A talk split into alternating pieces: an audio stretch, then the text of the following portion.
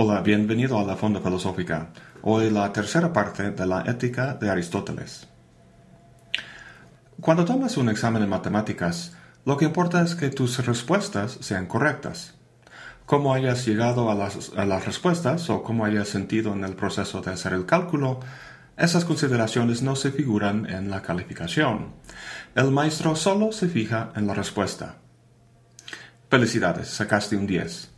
¿Y tu calificación en la vida misma? Sacar un 10 en la vida equivaldría a ese estado de bienestar, lo que Aristóteles llama eudaimonia o generalmente felicidad. A diferencia del examen de matemáticas, la vida bien vivida no consiste simplemente en una lista de resultados. Terminé la carrera, nunca mentí, compré una casa, me casé y tuve hijos, nunca faltaba a misa los domingos, logré ser gerente en la empresa, etc. ¿Qué tal si el hacer esas cosas era tedioso para ti, nada placentero? No habrás vivido bien entonces. Lo que importa en el caso de vivir es el estado sentimental, y de eso se trata la educación moral, habituarte a sentir placer al hacer cosas buenas y displacer al hacer cosas malas. Forjar el carácter de uno implica habituarlo a desear ciertos fines y a sentir placer al hacerlos.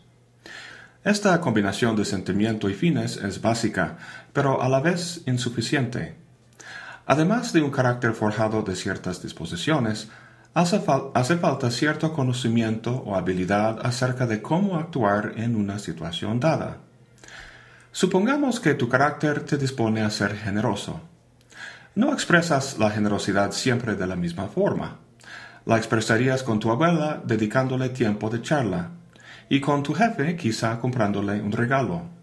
Y esos casos pueden variar dependiendo del tiempo y dinero que tengas en un momento dado. El punto es que siempre nos encontramos con muchas opciones. Y si te acuerdas del último video, Aristóteles dice que la opción casi siempre indicada es un punto medio entre dos extremos. Entonces, tenemos la pregunta de cómo determinar ese punto medio en una situación dada. No es producto de un simple cálculo aritmético. Recuerda que la ética no es una ciencia, no proporciona reglas fijas que simplemente aplicamos. Si no es ciencia, tampoco es pura adivinación.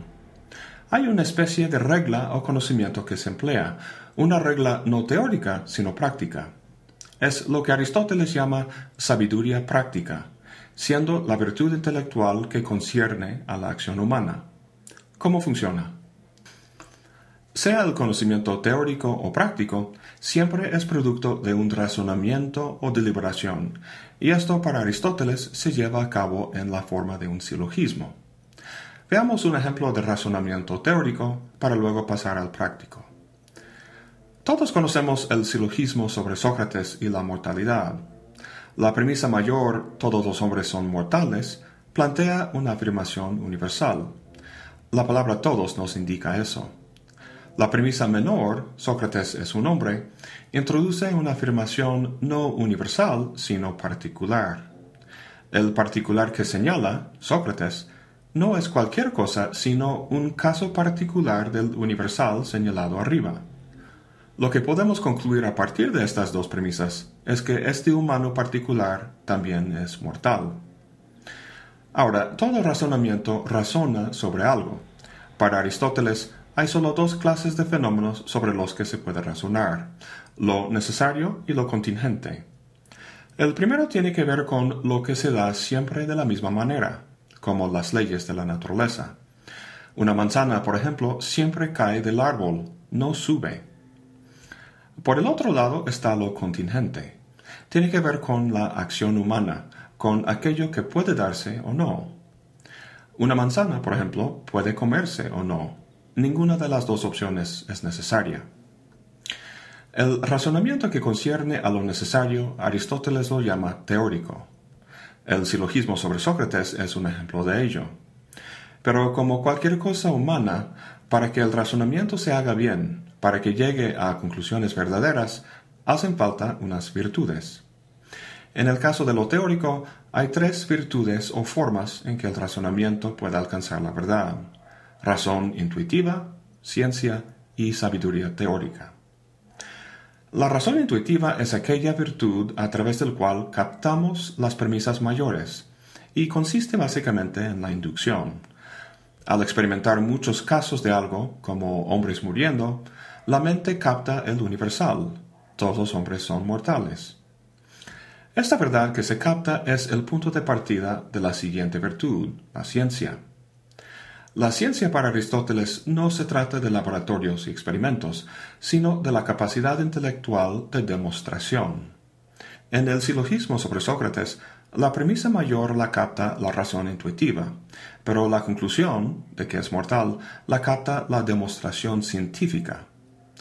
Como final, la sabiduría teórica consiste en la unión de intuición y ciencia dirigida a los objetos más excelsos, los cuerpos celestes y los principios básicos que los rigen. Ok, pasemos de lo necesario a lo contingente. Aquí el razonamiento no es teórico sino práctico, por lo cual la conclusión a que llega no será una proposición, sino una acción. En lo teórico queremos saber, pero en lo práctico de lo que se trata es actuar. Para Aristóteles, la acción puede entenderse de dos formas. Por un lado, hay acciones que producen algo distinto a la acción misma, por ejemplo, construir una cama o pintar un cuadro.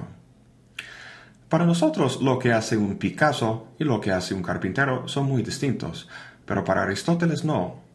La actividad de los dos es comprendido por el término griego techne, que nosotros traducimos como arte define el arte como la disposición por la que hacemos cosas con el apoyo de una regla verdadera. El punto es que la finalidad de la actividad de hacer la cama no es la actividad misma, sino el producto, la cama. La actividad no es más que un medio para la producción de algo. Como en todo lo humano, esta actividad puede llevarse a cabo bien o mal, de forma virtuosa o viciosa. Si el carpintero razona bien acerca del diseño y los materiales, saldrá una cama bien hecha. La virtud intelectual que lo posibilita se llama arte. Ahora, por fin llegamos al tema que nos interesa. Hasta ahora hemos visto las distintas maneras en que el razonamiento puede llegar a la verdad, ciencia, razón intuitiva, sabiduría teórica y arte. Pero hay una más, la sabiduría práctica, o lo que también llama frónesis. Esta virtud intelectual tiene que ver con las acciones cuya finalidad es la acción misma. Actuar de forma generosa, por ejemplo, se hace no como medio, sino porque es placentero en sí mismo, es parte de lo que constituye el vivir bien. Pero no nacimos siendo generosos. Como hemos visto, la disposición de serlo tiene que ser forjado en nuestro carácter. Pero no basta la sola disposición. Es que en cada situación se presentan múltiples opciones para actuar, diversas maneras en que podemos ser generosos. Volviendo al examen de matemáticas, vemos también que se presentan diferentes opciones de respuesta para un problema dado, pero solo una es la indicada. Para determinar cuál, tienes que razonar, igual en el caso práctico. Veamos cómo se da este proceso. Empezamos con la conclusión. En nuestro silogismo sobre Sócrates, si te acuerdas, la conclusión era una proposición. En el silogismo práctico es un acto. Lo que inicia el proceso es un deseo.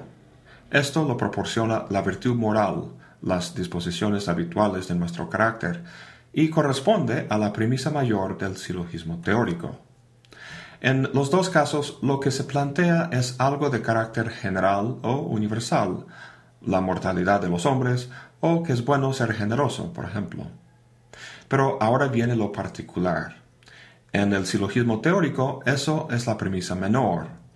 En el práctico, habla Aristóteles de un proceso de deliberación, en el que se trata de ver cómo realizar el deseo en el acto. Para desear buenos fines necesitamos virtud moral. Para deliberar bien acerca de cómo realizarlos, necesitamos virtud intelectual, que como vimos se llama la sabiduría práctica o frónesis. La deliberación, dice, trata de medios.